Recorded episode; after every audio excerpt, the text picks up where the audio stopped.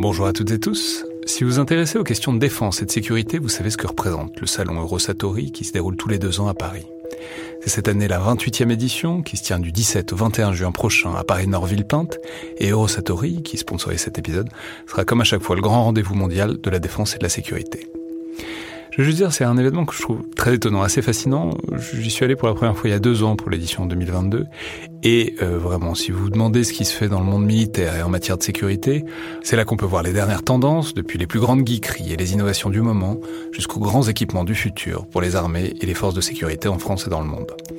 Bref, si vous intéressez de près à ce monde-là, c'est le moment de vous inscrire pour ce qui sera la plus grande édition de l'histoire du salon, avec plus de 1900 exposants et 60 000 visiteurs. Vous pouvez le faire en allant sur eurosatori.com.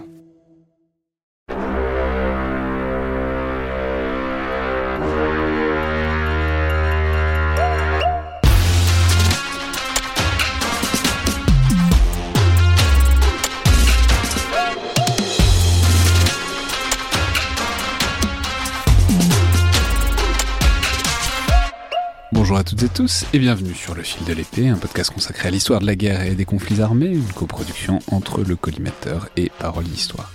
Podcast associé au Rubicon et réalisé en partenariat avec le Centre des études de sécurité de l'IFRI et avec le soutien de la DGRIS du ministère des Armées. Je suis Alexandre Jublin et ravi de vous retrouver André Loez pour ce nouvel épisode, aujourd'hui consacré au Napoléon de Ridley Scott, en salle depuis le 22 novembre, dont on va essayer de discuter de manière peut-être un peu différente, euh, sans se cantonner aux commentaires linéaires ou à la recension des erreurs historiques et des fautes de goût, qui sont nombreuses, euh, mais en le prenant pour ce qu'il est, c'est-à-dire un objet culturel de grand spectacle et qui risque euh, de façonner pour longtemps la perception historique de Napoléon et de l'Empire, au moins à l'étranger, parce qu'on peut signaler que le film démarre très fort, notamment aux États-Unis, où il est numéro 2 au box-office, derrière, derrière Hunger Games quand même, mais c'est déjà pas mal. Après une semaine, je crois qu'il bat notamment le dernier film Disney. Pour en discuter, nous avons donc euh, le plaisir aujourd'hui de recevoir Valentin Barrier. Bonjour. Bonjour. Vous êtes doctorant à Paris 1, spécialiste notamment des guerres de la République et des armées de la Révolution. Et on signale que vous avez notamment collaboré avec Quentin Sancier de la chaîne YouTube Sur le Champ, qui est déjà passé aussi bien par le collimateur que par Parole d'Histoire. On a, on a salué son travail de vidéaste pour une longue vidéo sur les représentations des guerres napoléoniennes au cinéma, qu'il a récemment reposté sur sa chaîne et qu'on recommande évidemment. On mettra le lien dans la description de l'épisode. Alors, euh, on va dire qu'on a choisi un dispositif un peu spécial pour parler de ce film. Ouais, alors d'abord parce que, bon, comme je l'ai mentionné, c'est peut-être pas la peine de faire un épisode entier où on joue au pinailleur euh, sur tous les détails du film. Alors déjà parce que c'est un genre assez bien représenté ces temps-ci, à la fois sur les réseaux sociaux, sur YouTube euh, et ailleurs. Donc je vais ajouter ma fiche sur les uniformes que j'avais préparé amoureusement. Mais je crois que la les uniformes, ça va à et peu oui. près. Bah ouais, justement, je voulais en dire du bien. C'est le seul point où j'allais dire du bien. c'est pas mal. Ouais. Je tiens d'ailleurs à dire que quand on a décidé de faire cette émission avec André, on pensait être à la fois un peu plus originaux et que le film serait nettement meilleur. Euh, mais en fait, tout le monde s'est jeté sur le côté euh, ce film, ça va pas euh, a raison, mais quand même, donc on va essayer de décaler un peu. Et on va essayer de se complaire dans les grandes postures un peu classiques de l'historien. On va éviter de se complaire. On va éviter, on va éviter. Euh, dont Michel Foucault se moquait déjà il y a bientôt 50 ans, c'est-à-dire, euh, je cite, le chevalier vertueux de l'exactitude, le docteur aux connaissances inépuisables, ou encore le savant désolé qui pleure sur son petit domaine que les sauvages viennent de saccager. Tous ces trucs de l'historien euh, garde-barrière, euh, garde-fou c'est évidemment nécessaire et utile, mais en même temps c'est aussi intéressant de, décaler un peu tout ça. Donc on va procéder en quelque sorte par euh, catégories successives qui vont structurer la, discussion et on reprend ça d'un podcast qu'on apprécie énormément André et moi, qui est The Rewatchables euh, de Bill Simmons, où euh, les producteurs, les animateurs parcourent des films classiques selon des catégories un peu comme euh, les Oscars ou les, Golden Globes, en nominant euh, diverses scènes du film ou divers acteurs, et tout ça permet de discuter, euh, voire de confronter des points de vue différents, tout en structurant euh, la discussion. Donc on va avoir un certain nombre de catégories que je vais laisser André maintenant détailler. Alors c'est lui, toutes, lui qui les a trouvées. On va essayer de parler d'abord pour dire du bien du meilleur moment du film, des éléments les plus suggestifs ou réalistes historiquement, mais aussi des éléments qui nous ont fait euh, le plus euh, sursauter sur notre fauteuil de cinéma. Le pire raccourci entre deux moments séparés par des années entières, parce que c'est un des gros problèmes du film. La meilleure ou la pire performance pour un acteur ou pour une scène de Joaquin Phoenix. Euh, les personnages qu'on aurait aimé voir plus, euh, ce qu'on aurait aimé voir à l'écran de manière générale, quels sont les, les oublis, et puis peut-être des questions de fond sur euh, le propos politique, géopolitique, militaire du film Que c'est un film qui dit quelque chose tactiquement des guerres napoléoniennes C'est pas si évident. on va essayer d'en parler. Alors, on va peut-être commencer par poser la question du meilleur moment du film. Moi, je, commencerai par dire que j'ai été atrocement déçu parce que je suis très bon public pour ce genre de film. Je suis par exemple une des rares personnes qui adore le film Alexandre de Oliver Stone, qui a plein de qualités méconnues au moment de sa sortie. Il a été descendu par la critique alors qu'il mérite peut-être mieux. Là, bon, j'ai vraiment trouvé ça d'un ennui absolument terrible. Mais il y a quand même des choses à sauver. Alors peut-être on commence, Valentin, par vous. Que je veux dire, je suis une des rares personnes à sauver le film 3. Euh, bien sûr, bien sûr. Il y, a des choses à, il y a des choses à en sauver. En tout cas, euh, si on avait su, euh, en voyant Troy et Alexandre, ce qu'on verrait avec le Napoléon de Scott, on aurait été moins sévère peut-être à l'époque. Qu'est-ce que, qu'est-ce que vous sauvez? Est-ce que vous sauvez quelque chose dans pour ce les, film Pour les deux films que vous avez évoqués, ouais, euh, je les aime beaucoup aussi, mais je pense que mon jugement est altéré par le fait que j'étais quand même relativement jeune quand ils sont sortis, et du coup, pour moi, c'était paillettes, euh, c'était merveilleux, quoi. Aujourd'hui, je la regarde avec de l'humour. Mais comme euh, j'ai pris ce film, c'est-à-dire que dès les premières minutes, les premiers encarts, j'ai compris ce que ça allait un peu donner. Et donc, dans l'ensemble, je trouve que c'était pas très bien, même pas bien du tout, mais je me suis bien marré en le regardant quand même. C'est-à-dire que voilà. Est-ce qu'il y a un moment particulier où vous avez été soit touché, soit intéressé par ce qui était à l'écran? Alors, il y a pas beaucoup de moments qui m'ont vraiment euh, sauté au visage comme ça en termes de qualité, mais il y en a un que je pourrais citer, qui était agréable, qui était celui de la momie. J'ai trouvé que la momie, le moment de la momie, c'est-à-dire le moment où euh, Bonaparte, euh, en Égypte, se penche sur la momie d'un probable pharaon, il semblerait, et euh, monte sur un petit escabeau parce qu'il est trop petit pour pouvoir lui parler, et euh, essaie d'écouter ce que la momie pourrait lui dire. Alors c'est bien évidemment issu, euh, ça vient d'une idée d'un tableau, hein, un tableau complètement anachronique qui date de 1895, qui est de Maurice-Henri Orange, donc on, on, voit que Ridley Scott a quand même fait une petite recherche visuelle quand même sur cette question. Et là je trouve qu'il se passe quelque chose dans cette séquence, puisque il y a un rapport à la mort, à l'éternité, à ce moment-là où Bonaparte écoute ce pharaon comme s'il attendait qu'il lui raconte quelques secrets d'État sur comment il faut euh, gérer les hommes, les choses. Euh, voilà. Je dirais que c'est le moment qui m'a le plus, le plus, que je trouvais le plus inspiré. Un des moments les plus inspirés. Bon, après, il y a le trou sous la pyramide que je comprends pas trop, parce que normalement, il n'y a pas de fondation sous les pyramides. Enfin, peut-être que je me trompe. je pense qu'il mélange ça avec la vallée des rois et ah, oui, qu'il y a les tombeaux enterrés, etc. Euh, ouais, moi je vais y aller. Euh, moi, je, vais dire le moment que j'ai préféré de tout le film, parce que pour moi ça symbolise tout à fait ce film, c'est Austerlitz. C'est-à-dire, euh, paradoxe, parce que. Mais en même temps, c'est parce que c'est exactement ce film. Ça n'a rien à voir avec Austerlitz il faut complètement se déprendre de l'idée que ce film dit quoi que ce soit sur Austerlitz. C'est n'importe quoi au début, au milieu, à la fin. Il y a un mélange de guerre de, guerre de 14, un truc qui n'a aucun sens, puisque s'il y a bien un truc qu'on connaît sur Austerlitz, si tant est qu'on connaisse quelque chose, c'est pas obligatoire non plus, c'est le plateau de Pratzen, c'est-à-dire voilà, le plateau que Napoléon abandonne aux coalisés, etc. Puis ensuite qui va reprendre euh, à la faveur du brouillard qui dissimule ses troupes au pied du plateau. C'est, c'est même pas, ça n'a rien à voir, et c'est même l'inverse puisque euh, les Français ont la position haute euh, dans la manière dont c'est raconté. Et ensuite c'est encore plus n'importe quoi puisqu'il y a cette histoire de lac gelé et euh, toute la, cavalerie russe, euh, enfin toute l'armée russe et autrichienne qui disparaîtrait dans le lac gelé. Ce qui ça est un détail qui a euh, vaguement existé, mais on, estime qu'il y a entre 1 et 10 mm, soldats qui sont morts dans le lac. Mais c'est un pur fantasme. une pure romance, on prend un détail et on en fait le centre, et c'est par ailleurs extrêmement beau, visuellement. Je trouve que, alors, il y a un problème sur lequel on reviendra, je pense, qui est celle des teintes générales du film qui sont toujours euh, grisâtres, etc. Ce qui est un problème très, général des films historiques. Mais là, dans ce genre-là et dans cette esthétique-là, je trouve que aussi bien la charge de cavalerie que j'avais parfois là, ça m'a rappelé un peu certaines scènes de Game of Thrones avec les White Walkers et, tout. Ce qui est, je trouve, très esthétique. Et puis euh, les, hommes et les chevaux qui se débattent dans le lac gelé avec les plans filmés. Euh, euh, en plongée, etc., avec la lumière qui perce la glace. C'est magnifique. Mais on ne reconnaît rien de ce qu'on sait sur Austerlitz, ni le plateau de Pratzen, ni le soleil d'Austerlitz, alors que pourtant, s'il y, bien, y avait bien un truc qui aurait été facile à caler, c'était ça.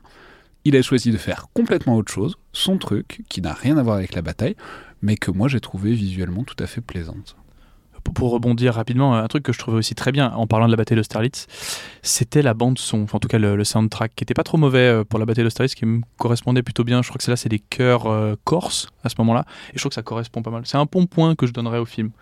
Même si le, celui qui a écrit la musique du film faisait déjà la musique de la série anglaise de la BBC qui s'appelait Guerre et Paix, et il a recyclé une partie de ses morceaux pour le film.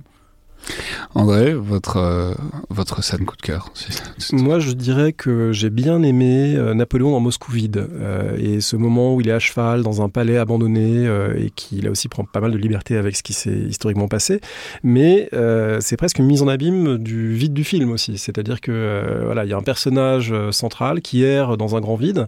la scène est visuellement très belle et elle dit aussi quelque chose d'un projet qui n'arrive pas à son terme, de quelque chose qui n'arrive pas à se matérialiser, autour d'un protagoniste dont on ne sait pas trop ce qu'il fait là et qui n'est pas vraiment incarné. Donc euh, je trouve qu'elle marche à deux niveaux cette scène. moi je peux dire, euh, mais parce que c'est aussi plus ou moins l'affiche du film, c'est qu'on le voit Vachi sur euh, le trône du, tsar, etc. mais j'imagine on en reparlera. Moi, c'est ce que, moi je veux dire, tout, Napoléon et toutes l'épopée napoléonienne m'ennuient profondément et donc j'ai toujours une grande sympathie quand je vois Joaquin Phoenix qui a l'air de s'ennuyer à peu près autant que moi devant tous ces morceaux de bravoure. J'empathise je, totalement avec lui et ce n'est pas pour rien devant ma demi, dans ma demi-sympathie pour ce, pour ce film. Euh, ensuite, la catégorie suivante, c'est euh, le moment ou l'élément le plus réaliste ou suggestif. Euh, vous avez été généreux, oui, Il y a peu de choses réalistes, donc finalement, on est obligé de dire des choses suggestives, ou en tout cas qui nous font réfléchir à l'histoire en disant tiens, peut-être que ça c'est bien vu. Valentin? Alors bon, il y a plusieurs éléments qui, que je trouvais plutôt réalistes. Euh, alors les scènes où Talleyrand parle avec des envoyés euh, de François II. Euh, alors il y a une scène notamment qui était intéressante. Le moment où Talleyrand dit à cet envoyé, je ne sais plus si c'est l'envoyé britannique ou autrichien, mais il lui dit que Bonaparte lui imposera la paix, qu'il le veuille ou non. Et ça, bon, ça exprime quelque chose. Pour une fois, il faut un peu de politique internationale et ça, je trouvais ça intéressant. Le sacre, à la limite, c'est bien reproduit même si bon, il y a quelques trucs qui vont pas. Et les costumes, dans son ensemble, euh, étaient plutôt pas mal. Avec, euh, on voit les évolutions à des époques, des costumes. Alors c'est pas quelque chose à laquelle je tiens rigueur normalement, parce que moi, je, m'en fous un peu des costumes. En réalité, c'est pas mon truc, euh, le truc auquel je tiens. Mais alors c'est le contraire en fait de ce que je voudrais voir. C'est-à-dire que j'aurais voulu voir un film un peu plus, disons. intelligent sur la manière d'aborder l'histoire, mais et peut-être un peu plus lâche sur les costumes. Mais ils ont fait complètement l'inverse. Et bon, euh, un autre truc qui était intéressant aussi, c'était les scènes d'intérieur qui étaient filmées à la chandelle, je trouvais, qui étaient pas mal, et qui renvoyaient, à mon avis, euh, à l'objectif de Ridley Scott, qui dit dans ses interviews d'ailleurs de vouloir faire quelque chose qui ressemblait un peu à Barry Lyndon, très très long. Ça s'est planté, ouais. Ça, ça, ah ça, marche pas. Même, qui utilise même la musique, la sarabande de, à, la, bataille de Waterloo, euh, pour dire qu'il va faire un hommage complet. André, votre coup de cœur d'historien alors il y a quelque chose, euh, je suis bien en peine de dire si c'est si c'est tout à fait juste historiquement parce que je connais pas bien euh, du tout les guerres euh, napoléoniennes, mais j'ai trouvé assez beau le moment qui, au début de la bataille de Waterloo, montre un éclaireur à cheval qui galope avec deux chevaux, un en bride, un, un estafette. voilà, il est il est sur la selle, il a un autre cheval en bride et puis il saute d'un cheval à l'autre et on comprend que bah, en fait c'est une bataille où on maîtrise pas et ça on le sait pour le coup pour Waterloo qu'on maîtrise pas totalement les mouvements des troupes, on attend Grouchy et puis euh, les troupes prussiennes de Blücher se rapprochent, euh, voilà, tout ça, est connu. Mais du coup, le film arrive à restituer euh, un peu cette incertitude et l'idée que on est dans des batailles, on a des moyens de reconnaissance limités, on a une information limitée, on fait avec ce qu'on a, on a des coursiers qui arrivent, on a des longues vues, mais finalement, on, fait avec du parcellaire et on prend des ordres malgré l'incertitude. Et je trouve que cette idée, ce qu'on appelle parfois de, fog of war, hein, le, brouillard de la guerre dans lequel on doit, décider, et cette course comme ça des estafettes était, était assez belle. Hmm. Moi, le, moment qui m'a un peu touché, c'est au siège de Toulon, c'est euh, le, boulet qui tue le cheval de Bonaparte sous lui. Euh, ce qui est tout à fait vrai, ce qui est un détail tout à fait attesté historiquement, donc un boulet de canon qui euh, tue le cheval de mais et, mais ce qui est marrant c'est que c'est un truc qui arrive très souvent en fait. Souvent on voit euh, tel général a eu son cheval tué sous lui. Je j'ai pas en tête de souvenir de représentation visuelle de ça. C'est extrêmement gore hein, parce qu'un boulet de canon il y a le cheval qui explose à moitié et qui arrive en pleine tête de Bonaparte. Et en même temps je trouve que ça ça représente assez bien aussi toute cette épopée napoléonienne qui est toujours sur le fil du rasoir, c'est-à-dire bah ouais euh, un quart de, de, de, de degré euh, différent, un cheval orienté un peu différemment, et euh, potentiellement Bonaparte se prend dans l'abdomen et la face de l'Europe en, en eût été changée. Mais c'est ça les choses de la guerre, c'est le hasard, la contingence, et quand ça s'aligne parfaitement, parfois ça fait ça, et parfois il aurait suffi d'un demi-truc et ça, ça aurait tout changé. Alors on a tenu une vingtaine de minutes sur euh, plutôt les éléments positifs. Euh, bon, on va pouvoir maintenant. euh, On se lâche. en tout cas, être, être honnête avec ce film qui pose plein de problèmes et des problèmes qui sont pas tellement des problèmes historiques, qui sont des problèmes narratifs, des problèmes voilà de, de construction et puis des problèmes peut-être pas historiques au sens du pinaillage, mais au sens un peu de l'absurdité du rapport à l'histoire, d'un d'un rapport à l'histoire qui est finalement très très immature, je dirais très très puéril. C'est c'est ça qui moi m'a frappé. Alors du coup, si je commence par vous, Valentin, est-ce qu'il y a des moments, on va les, les passer en vue à tour de rôle, euh, quel serait un premier moment absurde ou grotesque euh, C'est-à-dire, on a euh, dit, on choisit un moment positif chacun, et les moments euh, what the fuck, on a dit, on en a droit à trois chacun. Parce Voilà, que clairement, le corpus était plus. beaucoup plus fourni. Exactement. Alors on commence avec vous. Alors, euh, bah, c'est un peu compliqué parce qu'il y en a beaucoup, mais j'ai dû faire un choix donc. Alors, euh, le choix de cœur, entre guillemets, je dirais que étant euh, spécialiste de la période révolutionnaire, Robespierre qui se tire une balle en plein milieu de la Convention euh, dans, la même, dans la même minute où il quitte le podium. Ouais, ça m'a fait un peu mal quand même. Enfin, juste histoire d'en choisir un.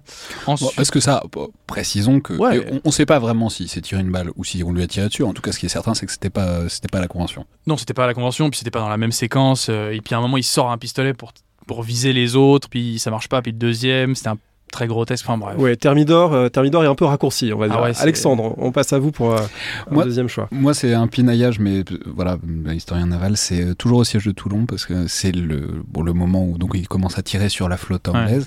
Et là, il y a un moment où il tape un navire anglais et c'est pas. Je veux bien qu'on tape la Sainte-Barbe, ça arrive les navires qui explosent. Mais là, ils ont tapé la soute à napalm parce que le, le, le truc fait. C'est un une gerbe de flammes de 40 mètres de haut.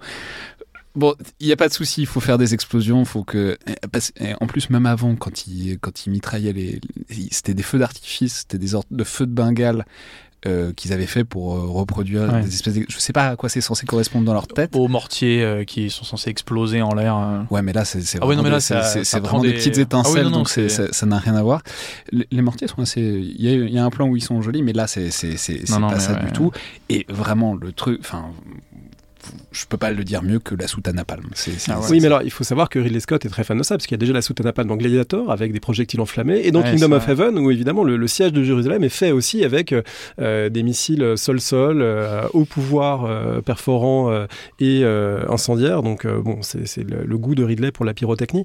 Alors moi, je, vais, je serai sur un Il registre un devait peu être différent. jaloux que Tony ce- celui- soit celui qui ait fait Top Gun. Il voulait pas, il voulait pas être en reste. Je serais sur un registre un peu différent pour mon premier choix de moment un peu absurde, qui est ce moment où euh, Napoléon, euh, plutôt Bonaparte, revient d'Égypte et euh, il ouvre un journal qui se trouve dans la, diligence qu'il ramène à Paris.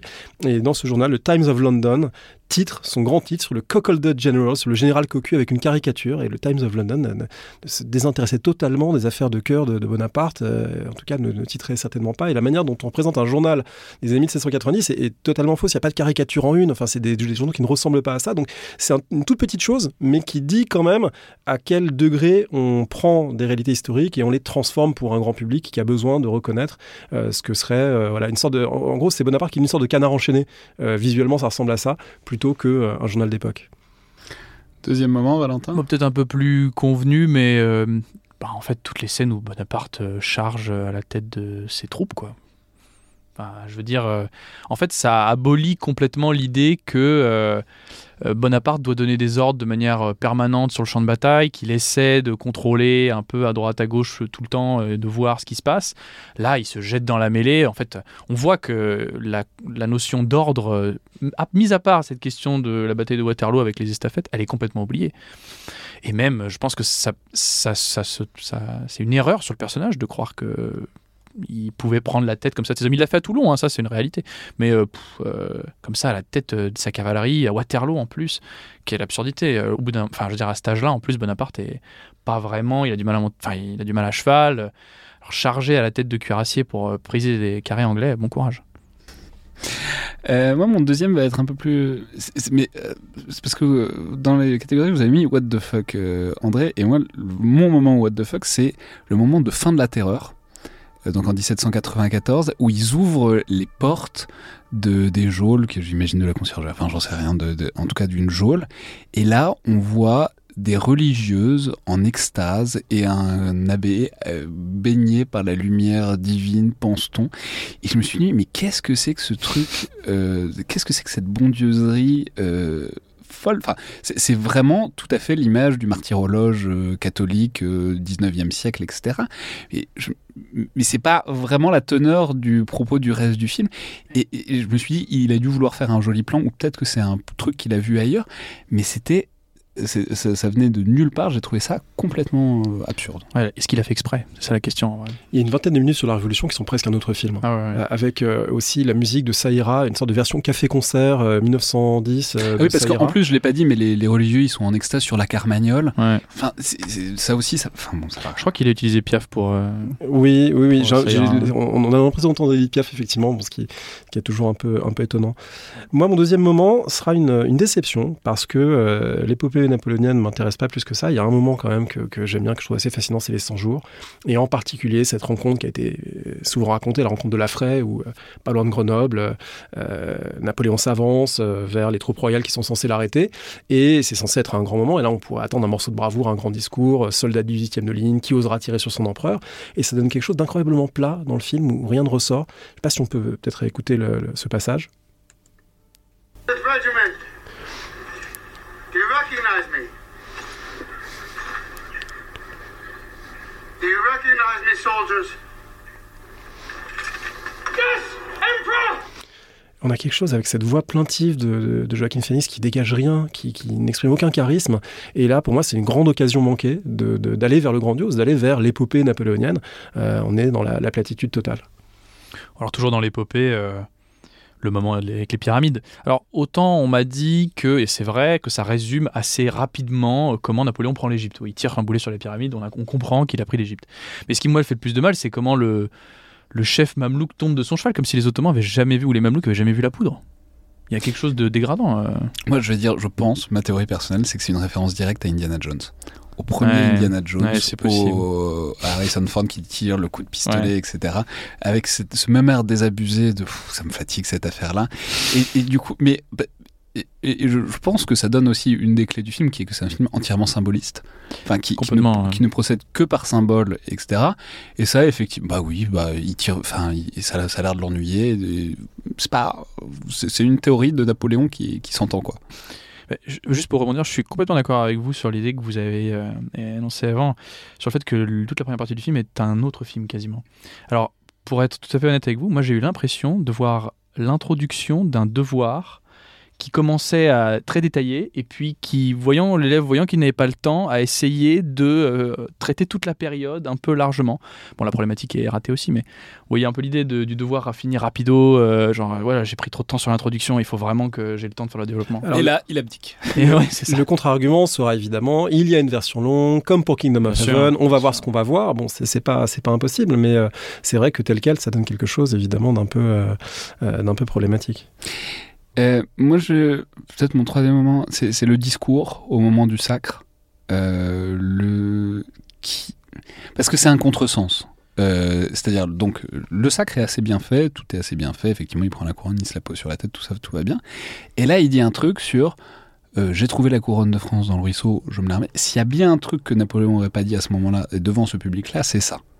Il ne, tout le propos de l'empereur, c'est de ne pas être un roi, et de ne pas faire la continuité entre la couronne de France et euh, sa tête. Oui, c'est surtout que la couronne dans le ruisseau, c'est une référence à 1849, au roi de Prusse qui refuse de prendre la couronne unilatéralement en disant je ne veux pas d'une couronne et maintenant la volonté populaire, et qui effectivement est l'anti-conception napoléonienne de la nation souveraine euh, qui s'exprime à travers le grand homme. Donc voilà, moi je, Il me semblait que c'était une citation de Stendhal, moi. Il me semble, je crois. C'est possible, à vérifier. J'ai vu quelque part l'idée que peut-être c'était un texte qui existait quelque part. Mais bon, dans tous les cas, on est tout... enfin, c'est l'évidence même que dans ce contexte-là. Et d'ailleurs, c'est d'autant plus étonnant que c'est très bien. Enfin, quelques scènes avant, quelques minutes avant, il y a Talleyrand qui propose à Napoléon de redevenir roi et Napoléon qui le regarde en disant mais ça n'a pas de sens. Et cette scène-là est assez juste parce qu'effectivement, c'est relativement la conception que Napoléon avait de la situation politique dans laquelle il était. Et donc le mettre en plein milieu d'un sacre et de le faire se voulant être roi de France, absurde et inutile. Enfin, pourquoi? Il, aurait très bien pu inventer un, discours et ça aurait été très bien. Enfin, on l'a dit, on l'a redit, mais ce, sacre, c'est un truc, euh, rien que dans le tableau de Jacques David, il y a plein de, détails de gens qui n'y étaient pas, etc. Donc il n'y a pas de souci à réécrire cette chose-là. tant qu'à euh, rajouter des trucs pour mettre un peu d'épique ou voire pour mettre une théorie personnelle, autant que ce soit pas un contresens absolu, quoi. Oui, bien sûr. Moi, je terminerai avec euh, une scène dont j'ai pas compris le sens, euh, même si euh, ça ressemble à ce qu'a déjà fait Ridley Scott dans certains de ses films. Je pense au dernier duel, où il y avait, pour le coup, des, scènes de viol qui étaient montrées de manière assez dure à regarder, mais au moins il y avait un, propos politique derrière qui consistait à dénoncer la, violence d'un des, seigneurs sur le, personnage féminin joué par Jodie Comer. Là, c'est la scène de sexe, une scène de, coït brutal, une scène de, de, une sorte d'animal en rute avec Joséphine, et qui a pas beaucoup de sens dans le film, dans la mesure où le film est censé nous montrer un attachement passionné entre ces deux êtres. Et on, a du mal à passer de l'un à l'autre, c'est-à-dire à comprendre comment se noue une relation érotique, alors que c'est une scène dont se dégage aucun érotisme, on se dégage qu'une sorte de brutalité euh, bestiale euh, de Bonaparte. Et, du coup, on comprend absolument pas pourquoi Joséphine serait prise de lui. Serait, Plusieurs scènes d'ailleurs, ça, apparaît deux fois ces scènes de coït qui sont extrêmement. Alors j'imagine que c'est pour que Ridley Scott dise ah, bah, avant la passion c'était pas pareil, mais bon. C'est pas très compréhensible pour moi. Alors, bon, j'ai une petite lecture de la question. Euh, Ridley Scott disait dans ses interviews que euh, il allait montrer un aspect que les historiens connaissaient pas et qu'ils n'y étaient pas. De fait, dans la chambre à coucher de Bonaparte, on n'y était pas. Et que donc, je pense, en tout cas c'est une interprétation, tout le film tourne autour de cette idée que euh, c'est la relation avec Joséphine qui conditionne le reste de l'histoire de l'Empire. Et donc forcément, ce qui se passe dans la chambre à coucher, dans la chambre à coucher a un rapport alors on peut euh, parler peut-être de, euh, comment on dit déjà, euh, de frustration ou en tout cas de sentiment d'impuissance, où il sait que bon, il n'arrive pas, à, je sais pas, on pourrait, on pourrait pourrait élucubrer à fond sur cette question-là. Mais moi, oui, il y a la question de l'héritier au fond, c'est-à-dire que le, sexe est d'autant plus brutal qu'on ne parvient pas à avoir d'héritier et donc il faut punir Joséphine, mais c'est pas non plus très très. J'en reparlerai pendant, la, pendant la séquence où on parlera des, batailles, mais euh, moi je pense que la manière dont les batailles sont filmées sont l'expression de sa relation avec Joséphine, en un sens. Parce que tout le film, la problématique du film, c'est ça. Hein. Il n'y a, pas autre chose. C'est-à-dire que c'est vraiment. Euh, euh, c'est une problématique psychologisante. Euh, comment, euh, dans, à travers sa relation avec Joséphine, Bonaparte gère l'empire dont il a hérité, enfin, dont, dont, il, dont il prend, enfin qu'il qu'il qu'il oula, j'ai plus le mot qu'il instaure. Qu'il instaure, merci. Je vais justement dire une mention honorable pour le projet de GPA. à un moment, c'est-à-dire ah donc Napoléon engendre un fils, ça, et il demande au médecin si est-ce qu'on pourrait pas euh, dire que c'est le fils de Joséphine? Enfin bon, peut-être que ça part d'un détail historique, mais j'ai deux trois doutes. C'est vraiment, il, demande si on peut faire une GPA pour euh, pour lui et Joséphine, ce qui est une conception intéressante des, des mœurs du 18e. Mention honorable pour euh, la scène du mariage euh, de Joséphine et Bonaparte, euh, où le fonctionnaire chargé de les marier dit En vertu de la loi de 1792, et on est en l'an 4, alors évidemment pour un public anglophone, hein, l'an 4 ça, n'évoquera rien, et plutôt ce serait l'an 1 pour, l'an 1 pour 1792, mais voilà, on est en plein calendrier révolutionnaire, mais on parle de 1792, évidemment, pour une oreille attentive, ça sonne tout à fait faux. Même chose pour la, la lettre écrite après la bataille de Borodino, où Napoléon dit à Joséphine We are only 200 miles from Moscow. Euh, c'est-à-dire 350 km contre une centaine à peu près. Euh, évidemment, c'est pas tout à fait réaliste. Alors ensuite, euh, une, catégorie qui est particulièrement sévère parce que, mais je pense qu'on aura tous la même, on aura tous le, même vainqueur. Ah, je pense qu'il y a deux, il y a deux choix possibles. Ah bon. Donc c'est le pire raccourci entre deux moments séparés par des années entières.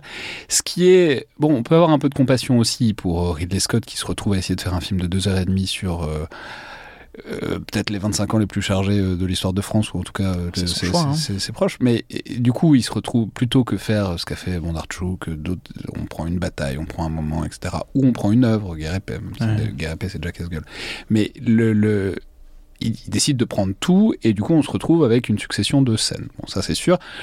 Le fait est que ces scènes ne sont pas exactement distribuées euh, de manière harmonieuse au cours de la période napoléonienne et que euh, les transitions sont faites avec plus ou moins euh, de subtilité et de bonheur. Alors, je sais pas, Valentin? Bah, il y a la fameuse transition entre ouais, Vendémiaire et l'Égypte, quoi. L'Italie? Voilà. L'Italie dans une lettre quand même. Oui, oui, il l'aborde rapidement. Bonaparte dit à Joséphine J'ai conquis toute l'Italie. Donc effectivement, c'est bien résumé, c'est rapide. Voilà, moi, c'est le, enfin, le, le moment séparé euh, qui, bon voilà, c'est l'ellipse qui est pour moi est un peu terrible, mais bon, vous en avez une autre euh Moi, pour moi, c'est la transition entre Moscou et enfin, la, la, la- Ah oui, la oui, retraite euh, et l'abdication. ah ouais, Oui, parce que là, c'est dans la même phrase. C'est visuellement, c'est le même plan, la même Hmm. phrase. On a Napoléon à cheval dans la neige. D'ailleurs, il y était plus, mais bon, peu importe. Napoléon à cheval dans la neige. Et puis la voix off de Talleyrand qui lui dit euh, Vous avez perdu 600 000 hommes en Russie, et donc, vous êtes exilé. Ouais. Et ce Therefore. donc, hein, de therefore, vous êtes exilé. Et là, ce donc, euh, bah, c'est une année et demie qui, qui disparaît. On dirait vraiment un risque avec un maître du jeu qui serait un peu sévère, qui dit bon bah voilà, vous voyez bien que vous les avez tous perdus, vous avez, vous avez perdu quoi. Pareil pour l'Égypte. Pourquoi est-ce qu'il va en Égypte? À aucun moment c'est précisé. Mais alors là, ça renvoie à un problème fondamental. Soit, effectivement, toutes les scènes d'introduction ont été coupées et seront toutes dans la version longue, soit la construction du film repose sur des scènes qui sont précédées d'aucune montée euh, des enjeux dramatiques. Euh, Le passage à l'Empire, en particulier, c'est très frappant. On passe à l'Empire, mais on ne sait pas pourquoi il faut un Empire. C'est pas pourquoi le consulat ne suffirait pas. Après tout, il a déjà pris le pouvoir, donc euh, Puis surtout, il vient de dire juste avant qu'il voulait pas être roi. Exactement, donc là, consul, ça aucun enjeu n'est posé. Du coup, les, les événements s'enchaînent, évidemment, sans qu'on comprenne bien euh, ce qui se passe. On est une autre catégorie, mais cette fois qui euh, renvoie au, choix des comédiens. Alors, c'est la catégorie de la meilleure ou de la pire performance, soit pour un acteur, soit pour euh, Joaquin Phoenix, qui est On peut évidemment faire un de chaque. non au centre du peut- film. Voilà, On peut faire la meilleure et la pire chacun, je pense. Voilà, très bien. Alors, Valentin. Alors, euh, meilleur. Alors, je dirais pire performance. euh, je dirais pas que c'est la performance de Vanessa Kirby, c'est ça Qui pose problème, c'est plus sa direction. Parce que l'actrice, euh, pour beaucoup ont pu la voir dans The Crown, je crois. Elle n'est pas, c'est une bonne actrice, quoi. Mais euh, je trouve qu'elle a été très mal dirigée. C'est-à-dire qu'elle renvoie quelque chose de Joséphine, de ce que j'en sais, qui est pour moi euh, complètement faux, quoi. C'est-à-dire qu'elle est froide, elle subit euh, de bout en bout. Il y a aucune, elle a aucun protagonisme en fait dans, dans, dans ce qui se passe. Elle subit de bout en bout. C'est-à-dire que Joséphine était, enfin, de, de ce que je sais, quelqu'un quand même de pas mal impliqué, qui exprimait beaucoup.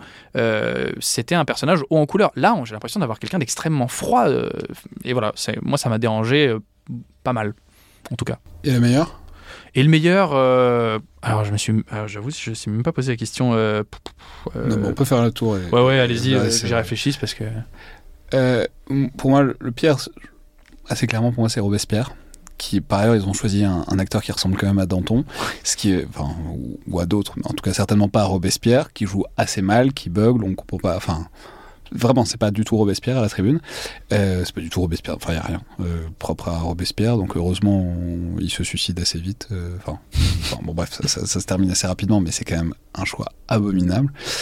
Euh, et la meilleure, enfin, moi j'ai un petit faible pour euh, Talleyrand. Je trouve que c'est pas si mal. Je trouve qu'il exprime assez bien euh, l'image que je me faisais de lui, c'est-à-dire ce truc un peu sinueux, un peu sournois, un peu obséquieux, et en même Il temps. Pas très marquant quand même. hein. Euh, Ah après, non, le, mais- le film lui donne pas énormément de choses à faire, mais Non, mais je trouve que c'est en tout cas euh, assez juste par rapport à. Enfin bon, c'est pas performance d'un acteur, hein, c'est pas c'est pas le personnage coup de cœur. hein, voilà, moi je trouve que c'est pas c'est pas mal joué quoi. Alors, euh, juste pour terminer sur la question de Joséphine, parce que je me suis rappelé d'un truc, euh, cette histoire de Joséphine euh, très froide, qui subit de bout en bout, ça correspond aussi, euh, enfin, il faut le mettre en exergue avec le fait que euh, Ridley Scott a choisi une actrice donc plus jeune que euh, Joaquin oui, Phoenix. ça c'est un énorme problème hein, malgré tout. Et, 14 euh, ans plus jeune. Ouais, complètement. Et, c'est toujours la même chose avec les films américains. Toujours, on- enfin c'est la même chose avec Le Alexandre, où, où, euh, Angelina Jolie et euh, Val Kilmer. Parce que non, Angelina, c'est la mère d'Alexandre Ouais. dans, Oui. dans le film. Eh oui, mais justement, elle n'est pas plus vieille que Tout Colin à fait. Farrell. Oui, oui, oui. Elle est à peine plus vieille elle est à que- peine plus vieille que Colin Farrell. Que Colin Et donc c'est toujours la même chose. C'est toujours Ouais. les, enfin bon, les femmes ont, les, enfin, bon, on prend une actrice jeune pour bon.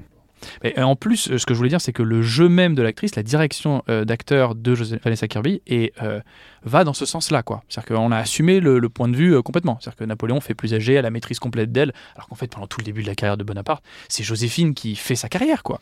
Oui, d'ailleurs, à un moment, elle pas. dit euh, You are nothing without me, mais en fait, le film ne le montre, ne jamais. Ne montre Ah, jamais ouais. qu'est-ce qui ferait d'elle, ce personnage, effectivement, dans l'histoire, Ouais. est absolument essentiel à son ascension politique par, son, par ses réseaux, par son entre-gens, par sa On, statut le voit- on la voit de temps en temps prendre un verre au milieu d'un bal, etc. Je sais pas si c'est censé être ça son moment de grande politique, mais enfin bon, sinon on ne comprend rien. Il dit aussi ah, c'est moi qui rattrape toutes tes bêtises, etc.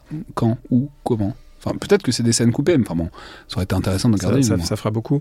Alors moi, la pire performance de très loin, c'est Joaquin Phoenix. J'ai- pas compris ce casting et ce choix de jeu. Et je trouve qu'il y a des, des maniérismes, une platitude forcée, euh, euh, une espèce de, de- de fausse incarnation de la grandeur, comme si la grandeur devait être silencieuse, hiératique, renfrognée. Euh, et il y a rien de ce Bonaparte juvénile en particulier. Il- a 26 ans hein, euh, Mm. au moment de au moment de Vendémiaire. Euh, J'ai bien aimé en revanche le casting du tsar Alexandre. Euh, ce- ce- pour le coup, ce jeune tsar euh, euh, ambigu, qui aimerait, dont on sait que les sentiments étaient partagés, qui, qui, qui étaient partagés entre l'affection, la méfiance envers Napoléon. Et puis j'ai bien aimé aussi l'acteur qui joue Colin Court, mais je pense que c'est simplement parce qu'il joue aussi dans Andorre, du coup, c'est un visage familier. Non, quoi? Andorre, la série, Oui, c'est vrai. la série Star Wars.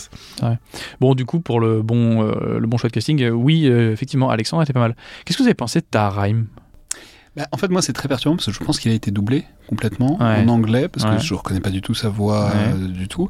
Donc c'est un peu compliqué. Je trouve que c'est pas un mauvais choix Non, dans l'idée Non, pour le jouer Barras, mal, donc Paul Barras, qui est donc euh, quelqu'un qui a été assez essentiel à, à l'ascension de, de, de Bonaparte. Euh, mais en même temps, c'est toujours compliqué de juger un acteur doublé Ouais. euh, parce que parce que voilà, moi, je le connais. Enfin, je connais le- le- la voix, je connais sa manière de jouer, et là, enfin, ou alors il a vraiment beaucoup répété, mais il n'y a, pas beaucoup grand chose de vivant. Ouais. On a oublié de parler de Rupert Everett, qui joue, euh, qui joue euh, Wellesley, le, le duc de Wellington, euh, Mm. qui, qui l'incarne quand même. Il n'a pas grand-chose à faire non plus, mais il a un peu plus de force d'incarnation que pas mal d'autres figures qui, qui vrai, passent dans le film. c'est vrai, c'est vrai, c'est vrai, c'est vrai. Ah oui, absolument. ouais. Quel est, le, quel est le personnage qu'on aurait aimé voir davantage? Parce que dans cette galerie de portraits, on a une figure centrale, euh, Bonaparte, Napoléon, qui est ultra présente. Euh, on a parlé de Joséphine, c'est clairement pas un film féministe. Je pense que le, le film de Ridley Scott ne passe pas le test de Bechdel, hein, le Ah, fameux clairement. test qui permet de Clairement. savoir si euh, les personnages féminins existent en dehors de leur rapport aux hommes. Je pense que ce n'est pas le cas. Euh, Il en faut deux. il faut qu'il y ait deux femmes qui parlent d'autre chose que d'un homme. Donc là, euh, bon, Euh, il faudrait le revoir. la- quelle serait la deuxième? Ah, Marie-Louise Mel. Il faudrait le revoir, je, je pense Non, vraiment non, pas que ce soit le cas. Euh, du coup, dans cet entourage napoléonien, qui est-ce qu'on aurait pu voir davantage? Euh, Alexandre, qui est-ce qu'on aurait aimé voir euh, davantage? Alors moi, moi c'est, c'est Fouché qu'on aperçoit à un moment dans une scène où Bonaparte lui demande un truc, etc. Mais pas, je, enfin, je sais pas s'il joue bien ou pas parce qu'il dit trois mots le mec.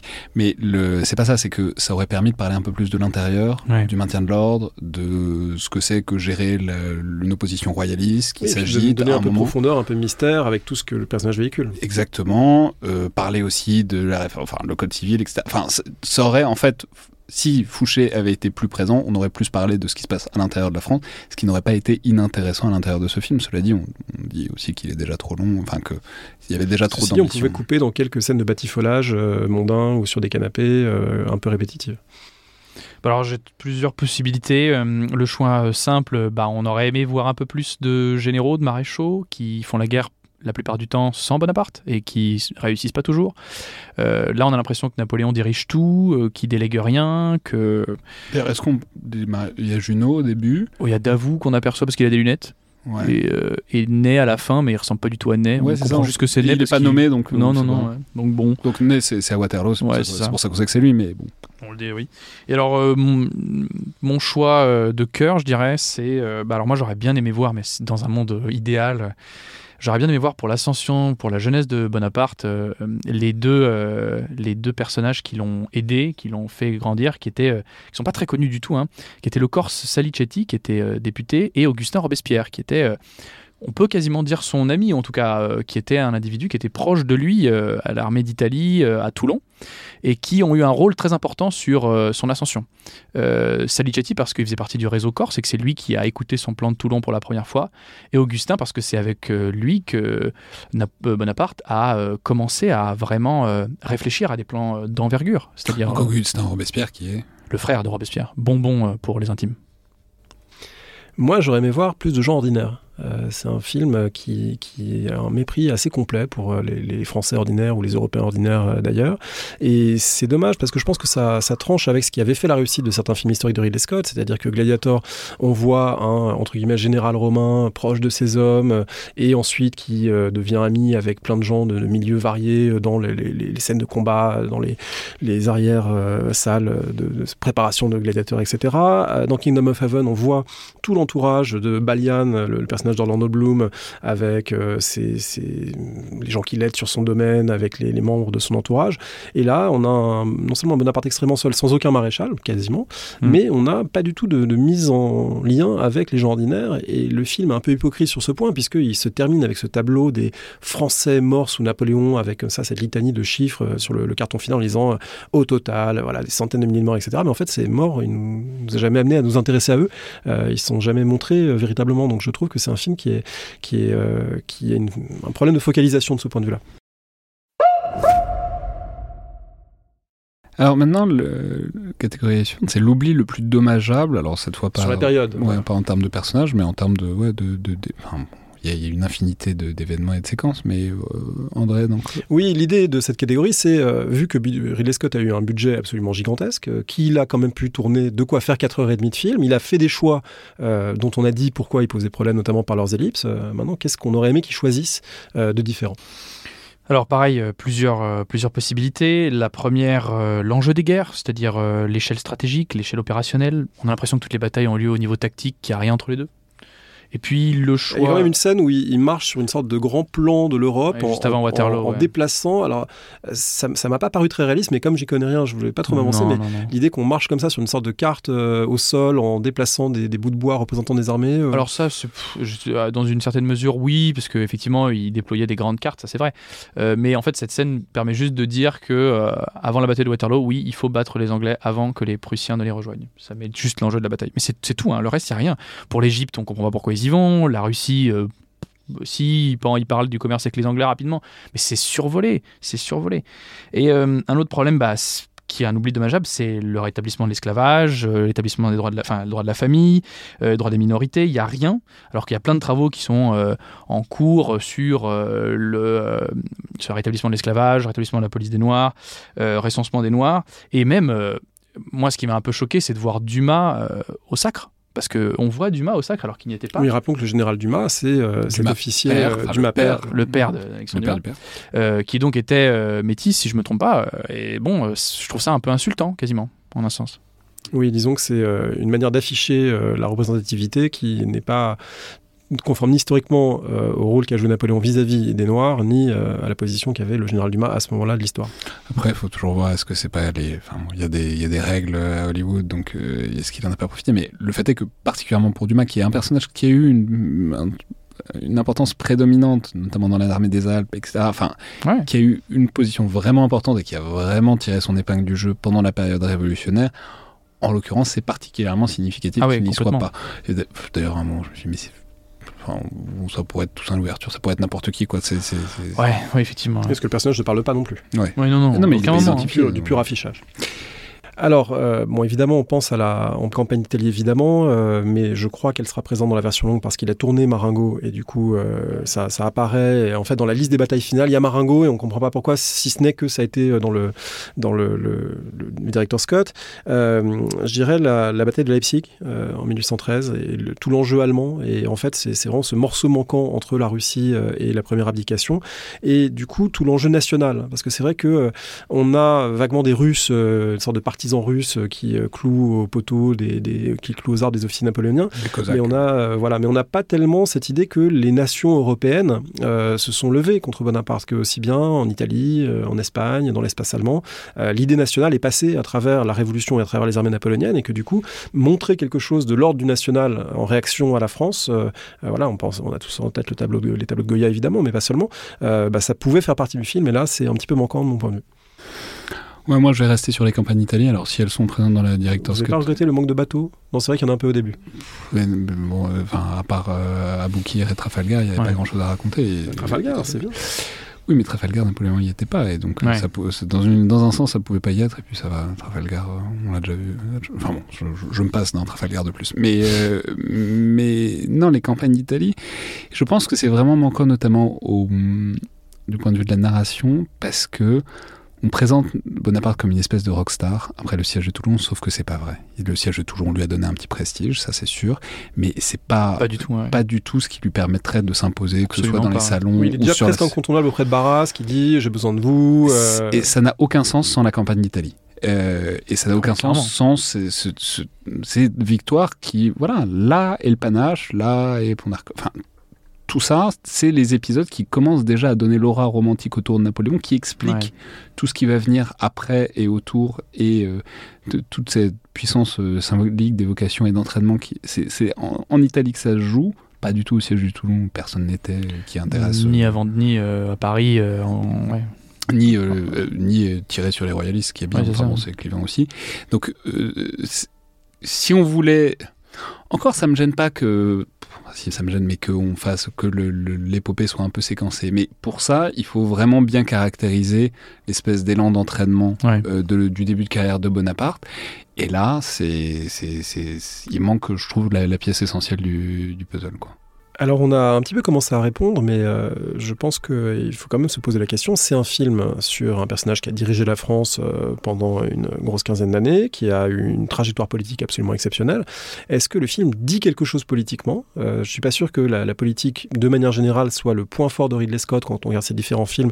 J'ai en particulier le, le souvenir terrible d'un grand discours prononcé par Russell Crowe euh, euh, dans Robin des Bois pour euh, essayer d'extorquer euh, la Magna Carta euh, au roi. Euh, bon, c'est- c'est pas, un des- c'est pas un morceau de bravoure euh, très très réussi. Euh, du coup, que dit le film politiquement euh, de son personnage central et des rapports de pouvoir euh, et de, des conceptions même du pouvoir autour de lui? Peut-être que les Anglais aiment pas trop Napoléon. Ouais. C'est- ça me paraît un truc essentiel. Non, mais parce que, eff- effectivement. Oui, mais il l'aime pas en tant que euh, amant, est en tant qu'amant et conduit, plus qu'en tant que menace politique, parce que on- Non, mais là, on je parle sent- de Ridley Scott. hein. Oui, mais, Vraiment. on- mais du coup, on sent pas vraiment. Enfin, c'est un Napoléon très dépolitisé pour moi. C'est ça qui m'a perturbé aussi, c'est que c'est un, un film qui le dépolitise beaucoup. Alors, moi, je peux revenir, mais ça, ça me fait penser, c'est un truc que j'ai oublié aussi sur les moments bien. C'est. Il y a un truc avec le, le moment du coup d'État. Hmm. Euh, parce que c'est une scène qui est complètement ridicule, qui est très. quasiment Buster Keatonienne. Enfin, et du coup, je trouve que ça dit quelque chose, mine de rien, sur ces espèces de moments un peu charnières qui, pour le coup, sont. euh, Si on regarde en détail, c'est complètement foutraque, ridicule, à passe à deux doigts de foirer. Et pour autant, ça devient, ça, a posteriori, ça entre dans la grande narration des moments qui inévitablement allaient mener à ce, qui, à ce que c'est devenu. Et de ce point de vue-là, je ne suis pas sûr que ce soit vrai pour tout le film, mais en tout cas, il y a, c'est, en tout cas un coup d'œil politique que je trouve pas inintéressant de ce point de vue-là. Alors peut-être euh, d'abord sur Brumaire pour rebondir sur ce que vient Alexandre, parce que Brumaire, euh, le, le coup d'État est montré euh, d'une manière euh, pas entièrement irréaliste, hein, sur le fait que Non, effectivement non, ça ouais. a chauffé et ça n'allait pas de soi et qu'il a été effectivement malmené Ouais, euh, au Conseil des 500 euh, avant ensuite que l'armée puisse euh, littéralement faire évacuer les lieux, Euh, et puis plus largement sur la, la portée politique du film. Alors, sur la portée politique du film, il y a deux choses. Alors, effectivement, comme euh, vous le disiez juste avant, euh, les Anglais euh, n'aiment pas Napoléon. Mais alors, euh, bon, on, pouvait, se poser la question de savoir si ce discours serait réutilisé là. Visiblement, bon, c'est le cas. Euh, mais c'est un discours contre-révolutionnaire quasiment. Alors, j'ai deux théories sur euh, deux théories. Une qui est un peu plus politique, sérieuse, et un peu plus une autre un peu plus rigolote. La sérieuse, c'est Napoléon vu par les Anglais, mais même le peuple français vu par les Anglais. On a l'impression qu'au début, euh, le peuple révolutionnaire, le peuple français est en révolution, en une espèce de masse grouillante, euh, chaotique, euh, qui euh, du coup s'est défait de sa direction et ne sait pas trop comment se diriger. Euh, Bonaparte la canalise, la, châtie d'abord avec euh, l'épisode des royalistes, avec la, mitraille euh, sur la foule. Ensuite, il canalise cette force pour l'utiliser en bataille. Et vous avez noté qu'il y a quand même, dans deux tiers des batailles, peut-être sauf à Austerlitz, les Français sont toujours en train de charger, d'avancer, de foncer. Donc il a canalisé, il utilisait cette, cette fougue populaire pour, en un sens, suivre ses aspirations, ses ambitions, vers des batailles inutiles, et qui sont tout d'un coup arrêtées par un peuple qui, lui, euh, se tient en ligne et flegmatique. Vous avez vu cette séquence avec Wellington qui passe à travers les rangs, qui dit euh, Lads, euh, stand, restez droit, tenez contre l'adversaire, votre flegme vaincra. Et de fait, les Anglais repoussent cette masse française qui arrive complètement désordonnée avec leur chef en plein milieu. Et donc voilà, ça, c'est le discours anglais classique. Je- J'espérais pas le revoir ici, c'est le cas. Et l'autre théorie que j'ai, qui est un peu plus rigolote, et qui est qu'effectivement c'est un film qui n'est un Napoléon apolitisé, mais c'est un Napoléon qui est, selon moi, un truand. Alors, euh, Ridley Scott avait dit, dans une de ses interviews, qu'il considérait Napoléon comme un gangster. Et de fait, il y a pas mal d'éléments dans ce film qui rappellent les films de gangsters. Le premier truc qui m'a mis la puce à l'oreille, c'est la fin du film.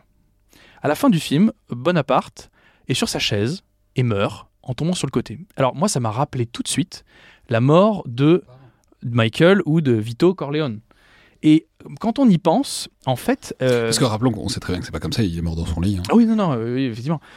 Et alors, il y a beaucoup d'autres éléments qui font, par- qui font penser à un gigantesque hold-up, peut-être le hold-up du siècle. Et quand il prend la couronne, quand il prend euh, la, la couronne impériale, il y a un côté, euh, les gens s'y attendent pas à ce qu'il la prenne. On entend dans la foule une espèce de waouh, comme si c'était, euh, comme s'il venait de, de- de voler un super truc. Euh, alors ouais, et ça fait, côté- ça, ça donne un côté hold-up. Oui, avec la conversation en plus avec l'un de ses, ses aides de camp, je sais plus qui c'est, en Égypte, où il doit lui révéler l'infidélité de Joséphine, mais il ose pas le faire, un petit peu comme euh, quand on s'adresse à un parrain de la mafia et Exactement. on n'ose pas lui. Oui, il a peur de se faire buter. il a peur de se faire buter. c'est ça, exactement, euh, ouais. il a peur de se faire buter dans un, dans un ouais. fond fond d'un resto italien. Ouais, génial. Et absolument. Et euh, j'ajouterais qu'il lui donne un petit côté euh, chef de mafia, chef de clan avec sa famille, euh, sa mère, un petit peu, euh, un petit peu suspecte. Un autre truc aussi, c'est la musique. C'est-à-dire que je sais pas si vous avez écouté la première, le premier morceau du soundtrack qui s'appelle Napoleon's Piano. Et alors, il y a un, y a un petit, un petit début de piano. Ensuite, il y a un accordéon, puis des cuivres, une petite trompette. Et c'est, ça ressemble à s'y méprendre à une ambiance de mafia italienne. Et on sent un petit peu ce côté-là pendant tout le film. Alors, c'est mon interprétation.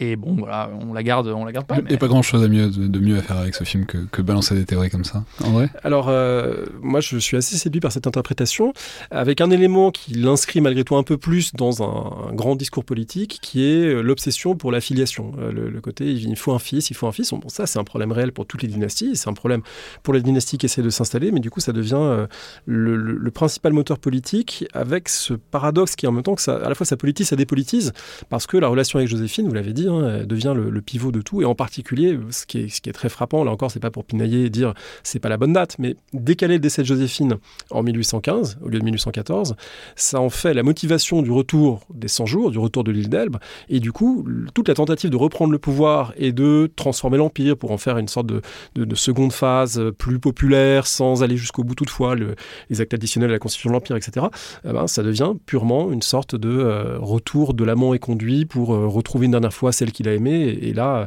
la, la dépolitisation est totale. Donc je, je- voilà, j'étais un peu perturbé par ce, ce discours du film qui me paraît pas très clair lui-même, qui, qui, à mon avis, ne sait pas exactement ce qu'il veut dire euh, de ce que c'est qu'un grand homme, de ce que c'est qu'exercer le pouvoir, euh, euh, de ce que c'est que diriger un pays. Euh, J'ai pas l'impression qu'il ait les idées très claires là-dessus, au-delà d'un certain nombre de, de tableaux visuels, comme souvent chez le réalisateur.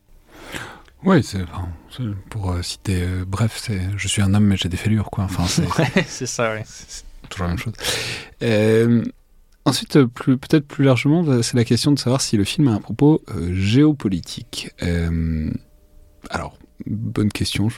Moi, je, je le trouve pas trop, si ce n'est que ben, la Russie c'est grand et que les Cosaques sont fourbes. Euh, à part ça. euh, Si, Rules Britannia, un petit peu. Bah, au ouais. congrès ah oui, de parce qu'il il parle beaucoup des bateaux, il est très jaloux. Non, non, mais même au congrès de Vienne, euh, Ah c'est oui. Wellington qui est au bout de la, cha- au bout de la table, qui dit à toute l'Europe Bon, euh, vous êtes nuls, vous, ne savez pas vous en charger, maintenant c'est notre tour, vous allez voir comment on, va- comment on va le battre. Donc bon, Oui, l'Autriche n'est pas montrée de manière très Oui, glorieuse. ah non, les Russes. Ce serait plutôt. Metternich euh, si, euh, Ouais, si c'était quelqu'un. Ouais, Mais- voilà, c'est ça, mais en fait, non. Mais euh, ouais. c'est c'est Wellington, quoi. C'est vrai que ce, on est, on est allé vite là-dessus, mais c'est vrai que la dimension contre-révolutionnaire au début du film, en particulier avec la, scène de l'exécution de Marie-Antoinette, les cartons d'ouverture euh, qui expliquent que la révolution est due à la misère et que le roi est visé avec 11 000 de ses partisans. Donc je pense qu'ils ont pris une addition des victimes de la terreur et qu'ils ont dit que 11 000 partisans du roi sont visés, mais c'est pas, c'est pas les purges staliniennes. C'est-à-dire c'est, pas non plus, euh, il a pas des, c'est pas comme ça que ça s'est produit. Donc voilà, la, dynamique révolutionnaire, ce que le film dit de la révolution, est évidemment très très loin de, ce que quelqu'un d'autre aurait pu euh, en dire. Sur le plan géopolitique, Alexandre, euh, Bah non, mais je sais pas. J'ai pas de. oui, mais le fait de pas savoir, ça dit quelque chose aussi du Ah film. oui, Ouais, c'est clairement, complètement quelque chose. si un Napoléon qui ne dit rien de l'Europe, euh, des rapports de force, des empires, des nations. euh. Mais j'allais dire, le... enfin, c'est presque le géo qui est. À part pour la Russie, je trouve qu'il n'y a pas du tout de- d'expression de l'espace européen. C'est-à-dire, euh, bon, Austerlitz, c'est- c'est- euh, euh, enfin, on n'a pas d'impression de où ils vont. Où ils- je pense pas qu'il y ait même qu'il y ait de cartes ou peut-être une pas de carte dynamique en passant, quoi. Rapidement. C'est-à-dire, on n'a pas de carte dynamique, non, ça c'est sûr. il n'y a pas de cette espèce d'impression de, bah, en fait, euh, Napoléon qui va, qui sort de ses frontières, qui défait su- successivement toutes les coalitions, qui, le côté, euh, non. Et d'ailleurs, c'est tout à fait intéressant. On n'a pas cette notion des coalitions successives. C'est toujours les mêmes, plus ou moins. Alors, on dit trahissent, ils trahissent pas. C'est c'est pas très clairement exprimé. Ouais. Ah le, blocus, le blocus est mentionné, je crois, une fois dans une réplique. Mais, Ah ouais. Mais c'est quand même ça l'histoire, c'est euh, tous ils se mettent ensemble, Napoléon gagne, ils se remettent ensemble, Napoléon regagne, ça arrive euh, quatre ou cinq fois. Enfin bon, c'est marrant comme histoire, c'est presque Ouais. comique à raconter comme ça. Et du coup, c'est complètement euh, dissipé, c'est des affaires de personnes, c'est euh, trois empereurs dont un immature et l'autre qui sert à rien. Enfin, c'est voilà. ça que j'allais dire. En fait, c'est comme euh, vous disiez tout à l'heure, euh, il n'y a pas de peuple. C'est des souverains qui décident entre eux de l'avenir de l'Europe euh, sur euh, des empoignades diverses. Ce que n'a pas, euh, ce que n'ont pas les films sur euh, guerre paix de, qui adaptent guerre et paix, hein, parce que le propos de Tolstoï, c'est de montrer qu'il y a quand même une masse derrière, en fait, qui est tout un ensemble, tout un peuple, tout toute une armée grouillante qui, euh, qui par, ou par la contrainte ou par euh, la- l'adhésion, euh, suit ces gens-là. Et euh, la question se pose aussi, euh, parce que là, euh, vraiment, c'est comme s'il jouait aux échecs, mais même sur des questions très futiles. Euh, euh, Alexandre qui va voir Joséphine après pour euh, soi-disant la piquer à Bonaparte. Enfin, c'est bon, on a l'impression que voilà, c'est des enjeux de pouvoir. euh. Ça c'est extrêmement sordide. par Ah ouais, exemple. ouais. Je, je- enfin, je- Après, de fait, il est allé la voir. C'est une réalité. Alors, a attrapé froid pendant, pendant cette rencontre. C'est une réalité. Voilà. Mais alors, il n'est pas allé la, la voir pour, pour la tchatcher, quoi. André, est-ce que vous avez un propos géopolitique Non. Non, vraiment pas. Ouais, bon, on est d'accord. Euh, et enfin, peut-être sur le plan plus directement représentation de la guerre, puisqu'on a quand même quelques batailles, on en a deux voire trois si on met le siège de Toulon dedans, mais bon. Et Borodino, euh, une semi-bataille de Borodino, un bout de charge à Borodino, on va dire. Ouais, oui, c'est vrai. Affiché Euh. comme ça. En tout cas, il y a un carton Borodino. Il faut dire que le film est scandé par des cartons qui disent Mhm. Toulon, Austerlitz, Borodino, etc. Donc ça, Ça fait partie, euh, Enfin bon, les mais deux séquences les plus longues, c'est clairement Austerlitz et Waterloo. ouais. Ouais. Et oui, l'Égypte éventuellement, si on considère que c'est. Mais c'est intéressant. En, en fait, c'est problème. Il y, a une réponse pisse-froid à faire à ça, qui est de dire c'est pas Bondarchuk. Euh, Ce qui est vrai. Oui, Euh, Donc rappelons, euh, il y a deux grands films de Sergei Bondarchuk, il y a une adaptation de Guerre et Paix et il y a un Waterloo, qui sont des trucs complètement délirants, puisque le mec y allait avec euh, tous les moyens de l'URSS et il a euh, construit des collines au bulldozer et tout ça. Donc, enfin, c'est- complètement 100 hallucinant. 000 figurants, là il y en a 1000. Combien 1000. Alors, Bondarchuk en avait 100 000, il y avait deux. euh, Oui, mais il n'y avait pas d'ordinateur. Non, il n'avait pas d'ordinateur. hein. Non. Donc les 1000 deviennent évidemment euh, beaucoup plus avec le. Et encore. hein. Non, mais du coup, effectivement, il y a un truc de très grand spectacle dans les films de Bondarchuk. Mais, mais bon, ce que je, euh, quand je disais que c'est un truc de pisse c'est si on veut aller voir les films de Bondarchuk, on peut voir les Bah films ouais. de Bondarchuk qui sont en accès libre. Donc il s'agissait pas particulièrement de refaire la même chose, ça n'a pas d'intérêt. Donc euh, tout va bien, euh, il n'y a pas forcément besoin de les comparer à ça. Mais donc, si il y a pour autant des choix dans la représentation des combats euh, qui vont et qui vont pas, surtout qui vont pas, euh, comment est-ce qu'on les caractériserait Euh, Les, les choix dans la mise en scène de combat. Ouais. Je peux pointer du doigt des éléments. hein. Moi je, moi, je peux dire un truc qui est bien, c'est que, et vous le pointiez notamment dans la vidéo avec Quentin Ouais. sur le champ, il n'y a pas trop de boulets explosifs. Ce qui est quand même le gros problème en général, qui est que euh, on représente de l'artillerie de l'époque Ouais. moderne à peu près comme, euh, je sais pas, une mine antipersonnelle ou un missile moyenne portée, et donc euh, dès que dès que ça touche quelque chose, ça fait une grosse explosion de flammes et de fumée.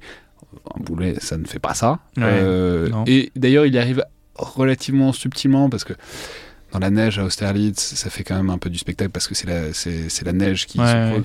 à Waterloo, c'est ils tapent dans des talus de manière évidente, donc on peut comprendre que ça, ça se voit un peu plus que si c'est juste un boulet qui s'enfonce. Donc bon point, il n'a pas abusé des boulets explosifs, ce qui est pas le cas de tout le monde au fil, au fur à mesure des années. Deuxième bon point pour moi, pas mal de plans aériens et de plans généraux. Et c'est vrai que pour des films qui représentent des batailles, de mon point de vue, c'est très reposant de ne pas être dans la mise en scène cut euh, ultra rythmée, où on est au, au niveau des personnages, un peu à, à la façon dont euh, certaines batailles finales de- des dernières saisons de Game of Thrones nous plaçaient au milieu des mêlées de manière absolument euh, euh, permettant pas du tout de dégager des perspectives, de comprendre visuellement, de comprendre l'espace. Et là, Waterloo, par exemple, est filmé à plusieurs moments avec des vues aériennes où on comprend qu'il y a des mouvements, on comprend qu'il y a des distances. Alors après, on pourra discuter de, l'échelle de la bataille euh, qui est pas la bonne, mais malgré tout, euh, on n'est pas uniquement dans des mêlées. Voilà, c'est des batailles et pas des mêlées, et ça, je trouve que c'est plutôt agréable à voir euh, pour euh, voilà, la mise en perspective. Après, est-ce que ça monte des batailles Évidemment, c'est autre chose. Euh, Je vois Valentin qui euh, lève les yeux au ciel au moment même où je finis ma phrase. Non, mais oui, vous avez raison pour les, pour les boulets. Alors, bon, du coup, on n'a pas vu ce qu'ils faisaient concrètement, parce que là, on a juste l'impression qu'ils tombent dans le sol et que, bon, il y a une petite gerbe de, de terre qui, qui s'élève.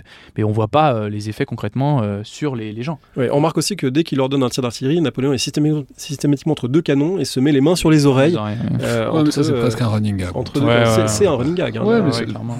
Bon, c'est- c'est c'est au moins quelque chose, quoi. Mais on voit pas de fauchage, c'est-à-dire qu'il n'y a pas de moment où le boulet traverse les rangs, quoi. On voit pas les effets concrets des boulets, quoi. Parce que les rangs sont pas très très serrés. Ah oui, bah oui, Et- et ça, c'est un des eh problèmes, mais- c'est le grand problème euh, absolu de la guerre moderne, c'est que la guerre moderne c'est quand même extrêmement ennuyeux, c'est quand même des lignes qui s'avancent au pas parce qu'ils sont bien drillés, etc. Et ensuite ils se font éclater, euh, enfin patiemment. euh, Ils avancent en formation suicide. Voilà, c'est mais c'est vraiment c'est terrifiant, c'est ça qui est atroce. euh, mais C'est ça qui est très beau dans Barry Lyndon, justement. c'est ça qui est très beau dans clair. Barry Lyndon, dans The Patriot aussi c'est assez bien représenté. Euh, non, Mm, Ouais, The Patriot, c'est un peu, c'est un peu terrible, mais bref, on va- pas en parler. bah, en, en tout cas il y a bien cette idée de ligne qui s'avance ouais, mais en fait, progressivement, euh, etc. ouais. Et, et- et cette terreur là. Mais effectivement là. Bon, c'est pas. euh, on- parfois, j'ai un peu l'impression de voir euh, l'attaque euh, des Germains dans, Gladiator plus que plus qu'une une bataille de l'époque moderne. Ouais, alors il y a plusieurs trucs qui vont pas. Alors, je vais pas faire la liste non plus, mais moi le truc qui m'a le plus étonné, c'est les retranchements, quoi. Enfin, c'est en fait cette idée Première Guerre mondiale. Alors, un truc que je tiens à dire aussi, c'est que les retranchements, ils étaient utilisés. C'est-à-dire qu'il y a vraiment une guerre retranchée qui a lieu euh, pendant la Révolution française, surtout. C'est-à-dire que redoute, euh, fort retranché, c'est le quotidien des soldats. Ils passent une grande partie de leur temps enterrés. Ça, c'est quelque chose qu'on voit pas beaucoup dans les films, notamment. Et alors, j'étais étonné, surpris, euh, même plutôt content de le voir dans ce film-là. Mais là, c'est ridicule. C'est-à-dire que bon, il y a un petit, il y un petit fossé qui va leur servir de point de départ pour lancer un assaut. C'est très Première Guerre mondiale comme, comme imaginaire. Mais je tiens à dire quand même que bon, euh, je sais pas qui lui a donné cette astuce ou cette envie de le faire. Peut-être qu'il a juste voulu faire la Première Guerre mondiale, mais de fait, il y avait des retranchements à l'époque et qui sont utilisés de nombreuses fois. Et en particulier à Borodino. Borodino, c'est des, des énormes redoutes. Euh, au Portugal, il y a les lignes de Torres Vedras qui sont des constructions monstrueuses. Et euh, les retranchements sont quand même le quotidien des soldats de cette époque-là. Et dans lesquels il y a des combats, et souvent les plus féroces, parce que c'est à ce moment-là, dans ces rares moments-là, qu'on utilise la baïonnette. Au lieu de foncer euh, en plein milieu d'une plaine, euh, baïonnette en avant, contre une ligne de tireurs. Ça n'a pas de sens. Alors que les retranchements sont les endroits où il y a vraiment le plus de combats à la baïonnette. Mais encore faut-il les construire, et c'est pas dans les batailles qui sont des grands trucs de manœuvre où on savait pas forcément qu'on allait se retrouver là. A priori, on n'a pas eu le temps de construire des tranchées. Alors à Waterloo, Austerlitz, non, c'est pas le cas. Euh, Austerlitz, je pense qu'il y a essayé quelques aménagements, notamment euh, dans la- l'aile droite française, mais euh, à Borodino, bon, c'était le cas. Mais voilà, donc c'était pour les questions des retranchements. Euh, bon, pas de tactique, pas de formation. C'est-à-dire que bon, on a l'impression que c'est effectivement, comme vous le disiez, des masses qui se lancent. On a quand même une formation de carré par les Britanniques Alors, à la fin du film, euh, qui a une scène Ouais. assez belle euh, visuellement. Alors ça, c'est un autre. pareil, oui, alors, euh, C'est je- peut-être pas juste historiquement, mais c'est c'est- visuellement c'est réussi. Ouais, l'idée, l'idée est bien, mais en fait, les carrés sont trop petits. On- avec une masse aussi limitée, on ne peut pas résister à une charge de cavalerie. Les carrés ont la taille de brigade normalement. Là, il y a quoi euh, Une compagnie dedans, peut-être? Je sais pas. Euh, bref. Ouais, on dirait qu'il y a une cinquantaine de personnes. Ouais, dedans. c'est très très léger quoi. Et bon, après, c'est la taille des la taille de ce qu'il avait comme figurant. Bon, euh, je veux bien. Mais bon. Non, mais ça, c'est très vrai. Et c'est-. Mais moi, je trouve que c'est à ça qu'on distingue un bon d'un mauvais film euh, historique euh, sur la guerre. C'est la capacité à filmer la cavalerie et ce que c'est qu'une charge de cavalerie, c'est-à-dire ces masses de chevaux gigantesques, énormes, lourds, qui font trembler la terre Ça sur des place. centaines de mètres, qui prennent de la place, qui ont une énergie cinétique folle. Et effectivement, un petit carré euh, avec euh, deux lignes de profondeur. euh, C'est fait c'est 14 super. minutes, pouvez- c'est- voilà, ils vont se faire éclater Ah ouais, ouais. euh, directement et on voit aucune raison pour lesquelles les cavaliers seraient obligés de tourner autour du carré. Ça n'a aucun sens. Ouais, c'est- quasiment un truc de cow-boy. C'est déjà les cow-boys et les Indiens. On exact, fait. On fait, on fait les, on met les wagons en En cercle. plus, je sais pas si vous avez vu, mais ils font charger les hommes avec les chevaux. C'est-à-dire qu'il y a une interpénétration entre les armes, un emploi confus. C'est d'abord cavalerie, ensuite infanterie, ensuite tout le monde en même temps. Et à la fin, les batailles, à chaque fois, c'est des espèces de grosses mêlées médiévales. Je sais pas si vous avez noté, mais à chaque fois, on a l'impression d'avoir un gloubi-boulga final euh, avec tout le monde dedans. Austerlitz, c'est c'est le cas. En fait, on a tout le monde dans la mêlée. On a cavaliers, soldats. Et quand on a des plans larges, on voit qu'il y a la ligne anglaise, le camp français, et au milieu, la mêlée. Ça, ça ressemble à un truc de- de- du Moyen-Âge. Ceci dit, Austerlitz, il a quand même aussi voulu faire un hommage visuel au soldat Ryan avec les, les corps dans l'eau et les balles qui, les- Ouais, les balles qui, ouais. qui traversent l'eau. euh, et là, c'est Alors vraiment un précisons que donc ça n'est pas comme ça que ça se passe. ça. Austerlitz Ouais. Ouais, je, je pensais qu'on allait y revenir. euh, Bah non, après. mais- allons-y, oui, je pense qu'on Ouais, ok. on a déjà un peu fait le tour. Comment ça se passe Austerlitz? Alors, il y a plusieurs trucs qui vont pas, euh, notamment la question du plan. En fait, on nous présente Bonaparte comme étant une espèce de génie du plan, euh, qu'il a prévu tout à l'avance, le piège. Alors, j'ai essayé de comprendre ce que Scott avait essayé de faire et où est-ce qu'il avait tiré cette inspiration de Napoléon va euh, aspirer l'ennemi pour le faire venir sur le côté, mettre des canons sous une bâche. Alors ça a eu lieu, je crois, rapidement sur la droite de l'armée française à ce moment-là. Alors le mythe du plan, ce qui est plus problématique, c'est qu'en fait c'est un mythe que Bonaparte a construit lui-même. Et en fait, euh, Scott qui essaie de dire que euh, il a compris que Bonaparte essaie de raconter sa propre histoire, tombe dans le piège de Bonaparte très facilement. Parce qu'en fait, le plan d'Austerlitz, le mythe du plan d'Austerlitz, c'est c'est un, un, faux complet. C'est-à-dire que Napoléon prend la décision de faire sa manœuvre à Austerlitz le, le soir même avant la bataille. Le, rappelons, le coup de génie, enfin je l'ai déjà mentionné rapidement tout à l'heure, le coup de génie entre gros guillemets, c'est donc les Français ont le plateau de Pratzen, donc la position supérieure euh, favorable. Ils l'évacuent dans la nuit, ils laissent les coalisés le prendre et ensuite ils vont le reprendre et ensuite ainsi mettre en quelque sorte en déroute euh, l'armée euh, l'armée coalisée. Ouais, euh, c'est, oui, c'est à peu près ça. C'est-à-dire que Napoléon avait prévu une manœuvre complètement différente euh, pour le 2 décembre, pour le jour de la bataille. Et le soir, même avant la bataille, il se rend compte que, les, par des rapports de reconnaissance sur sa droite, que les Alliés vont essayer de l'envelopper sur sa droite. Et donc, c'est à ce moment-là qu'il décide de faire cette fameuse manœuvre sur le plateau de Pratzen. Et quand on regarde les sources euh, à l'heure près, on voit que cette décision a été prise pendant la nuit, c'est-à-dire qu'il n'y avait, pas, avait rien de prémédité. Et en fait, cette, cette idée, si vous voulez, que Bonaparte construit ses batailles a posteriori et que à chaque fois dans son récit il avait prévu à l'avance ce, ce qui allait se passer et que l'ennemi allait tomber dans un piège, c'est quelque chose que qu'on a en tête depuis Marengo. Marengo, pareil, c'est une bataille qui est complètement re-racontée. Euh, je ne sais pas s'il faut que je rentre dans les détails euh, pour la bataille de Marengo par exemple, mais bon, euh, non, pas, pas forcément. Euh, elle n'est pas dans le film pour l'instant, donc c'est vrai qu'on. Mais, c'est la même histoire, si vous voulez, c'est la même histoire qu'Austerlitz. Euh, Bonaparte euh, retombe sur l'armée autrichienne. au début, il sait pas que c'est toute l'armée autrichienne, et au fur et à mesure de la journée, il se rend compte qu'il y a toute l'armée autrichienne qui est en train de lui tomber dessus et qui va se faire battre. le jour d'avant, il avait dispatché ses divisions à droite à gauche, et il leur demande de toutes de revenir. Au moment où il allait perdre, Dessay arrive et il sauve la, la journée à tout le monde. Bonaparte réécrira la bataille en disant qu'il avait prévu ce recul pour aspirer l'ennemi et faire en sorte que la division de 2Z tombe sur cet ennemi qui était en, à ce moment-là en, formation de poursuite. Euh, c'est la même histoire qu'il raconte pour Austerlitz. C'est toujours la même histoire qui est même reprise ici. C'est quand même fou. Hmm. Voilà, c'était mon avis pour Austerlitz. Et non mais précisons aussi que donc ça, ça, ne se termine pas en empoignade.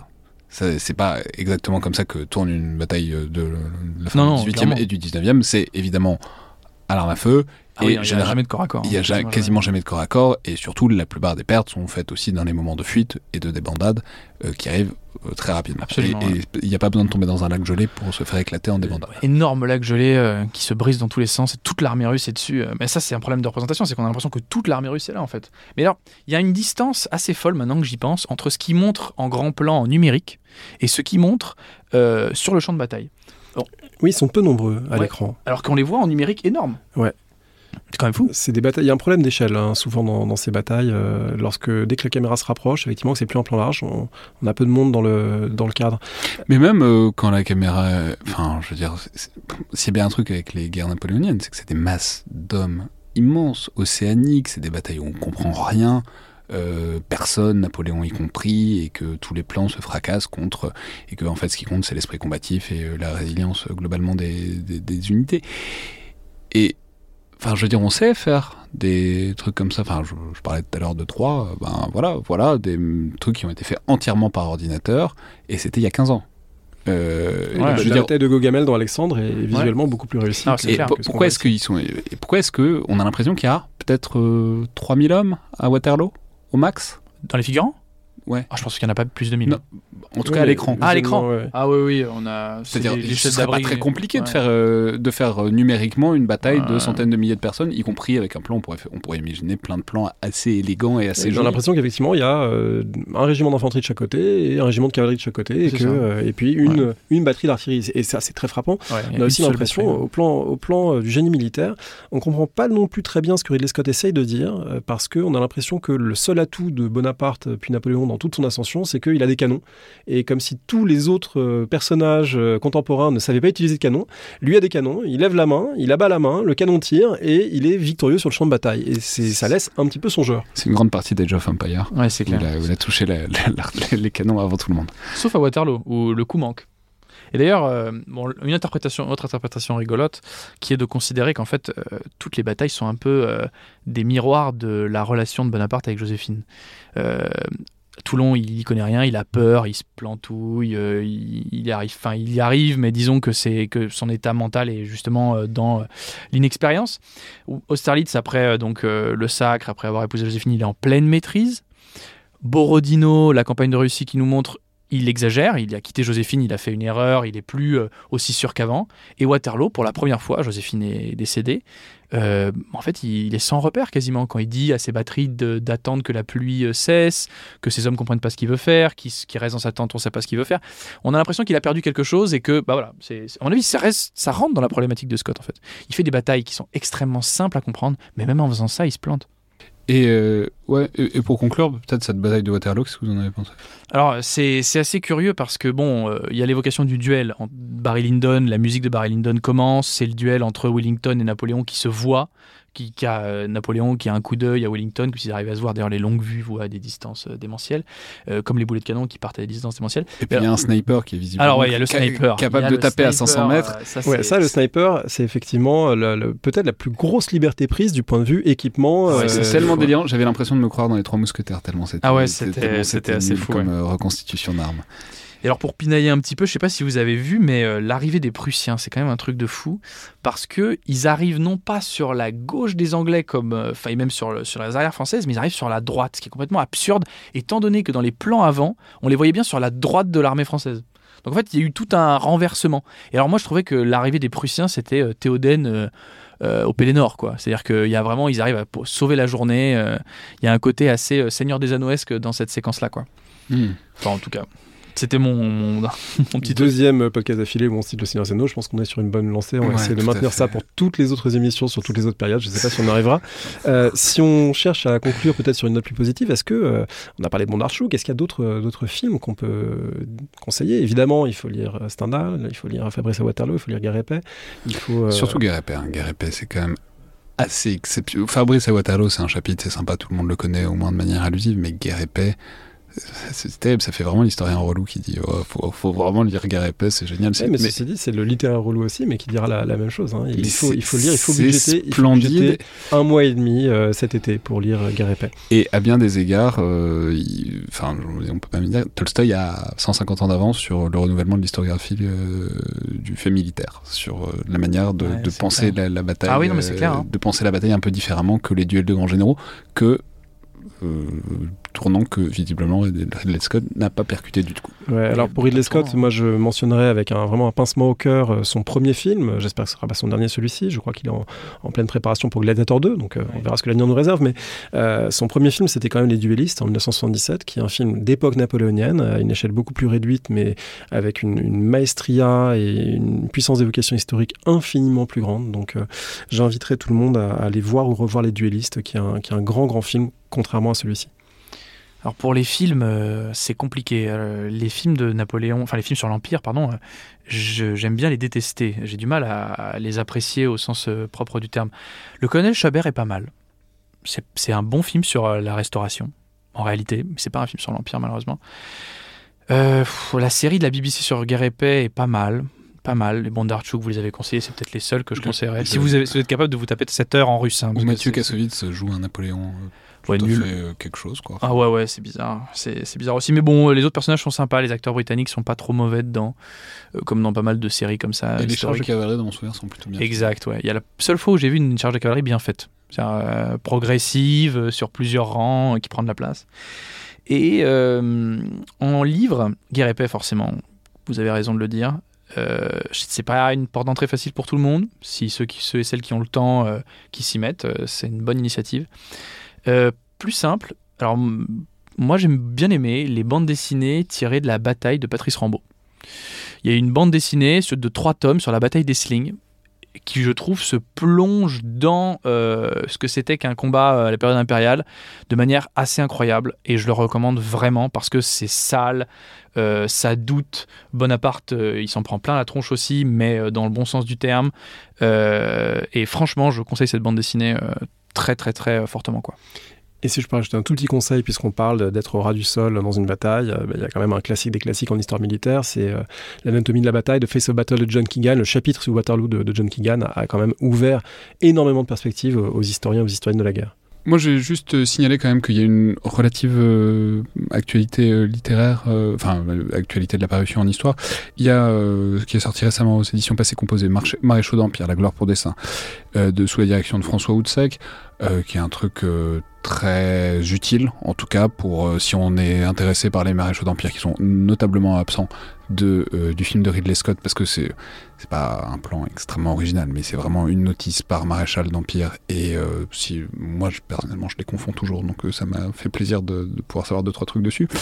Et par ailleurs est ressorti récemment chez Perrin les généraux russes face à Napoléon de Natalia Griffon de Plaineville toujours par euh, François Houtsec, je note qu'il a sorti un ouvrage très récemment aux éditions du CNRS sur euh, le soldat dans la Grande Armée. C'est-à-dire que là, euh, pareil, les grands absents de ce film, c'est quand même les soldats aussi. Et son livre sur le soldat, en gros, de l'incorporation jusqu'à jusqu'aux invalides quasiment, est traité. Et il se base sur des sources de bah, des sources privées, des sources euh, liées au registre de, des troupes. C'est vraiment un travail qui est anthropologiquement intéressant. C'est-à-dire que c'est plus de l'histoire bataille à l'ancienne. moi, en tout cas, si vraiment je devais le conseiller, je le conseillerais aussi. Il est sorti récemment et il fait un bon complément avec les maréchaux. Très bien. Et je l'ai dit tout à l'heure, je vais pas conseiller. Enfin, si je peux conseiller un truc, c'est qu'on en sorte un peu de Napoléon. Je pense personnellement que euh, la fascination pour Napoléon est la malédiction de toute l'histoire militaire en France, parce que euh, c'est ça qui a obéré complètement, euh, en tout cas retardé le, développement de l'anthropologie du combat, etc. Parce qu'on est toujours focalisé par Napoléon, l'épopée napoléonienne, les dragons, les hussards, etc. Et que ce truc un peu morbide de, gens qui jouent au, soldat de plomb, c'est très bien aussi, hein, mais c'est la passion historique passe par plein d'endroits, mais je trouve qu'on est voilà j'aimerais qu'on parle un peu moins d'Austerlitz et un peu plus de Valmy par exemple. Et parce que qui vous euh, dites? non mais parce que voilà il y a des il y a des même si on passe par les batailles il y a d'autres batailles euh, on peut il y a d'autres batailles notables il y a d'autres batailles beaucoup plus intéressantes. Et euh, il y a un truc un peu politique aussi, hein, dans cette fascination pour Napoléon. Et voilà, je pense que l'histoire militaire, d'une manière générale, gagnerait à se détacher un peu de la fascination morbide euh, pour l'épopée napoléonienne, qui, et ça, Ridley Scott, quand il le fait à la fin du film, c'est très mesquin, mais en même temps, c'est pas faux que c'est quand même des boucheries sur boucheries sur boucheries sur boucheries, et en dessous, derrière le cocorico et le truc un peu chauvin, en fait, euh, ça mériterait d'être regardé peut-être sous un autre angle, s'il faut absolument le regarder, si on peut peut-être choisir effectivement d'autres marqueurs, euh, disons historiques et militaires, je trouve. Eh bien, vous pouvez donc écrire at Alexandre Jublin pour euh, tous les fans de Napoléon qui j'assume totalement passage, qui l'assument, nous aussi évidemment. Euh, merci beaucoup Valentin Marié pour euh, cet entretien. Merci beaucoup à vous de me faire cet honneur. C'était donc Le Fil de l'épée, un podcast produit et co-animé par Alexandre Jublin et André Loez et distribué par Binge Audio. Je vous rappelle que toutes les remarques et commentaires et hate mail et tout ça de tous les fans de Napoléon. Mais c'est bon, on a quand même consacré une heure et quart à un mauvais film sur Napoléon. C'est bien le signe que même si on aimait le souhait qu'on s'en détache un peu, le mythe est toujours aussi présent euh, en France et ailleurs, puisque comme je l'ai dit, c'est quand même un film qui fait un très beau euh, départ au box-office. Gare à la deuxième semaine, je pense que plus dur sera la chute. On verra. Bon, tout ça, vous, pouvez nous les adresser euh, par mail sur les réseaux sociaux du Rubicon d'André ou de moi. Euh, voilà, je, crains un peu ce qui va arriver. Mais tout ça est bienvenu et intéressant, tout comme note et appréciation sur les outils d'Apple Podcast ou de Spotify. Merci à toutes et tous et à la prochaine fois.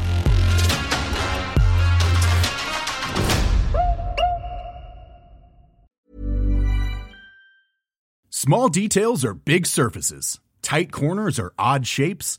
Flat, rounded, textured or tall. Whatever your next project, there's a spray paint pattern that's just right. Because Rust new Custom Spray 5 in 1 gives you control with five different spray patterns.